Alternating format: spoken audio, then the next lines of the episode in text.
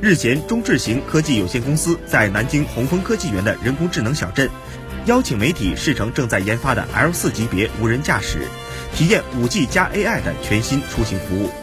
试乘车辆由红旗 H7 插电式新能源汽车改装而来，车顶传感器支架呈流线型，采用了轻量化材料。车辆行驶中可以做到200米的探测距离，能够对行人、车辆、障碍物、交通信号灯和指示牌做出反应。在无人干预下，顺利地完成了直线行驶、并线转弯、直线穿桩以及 U 型掉头。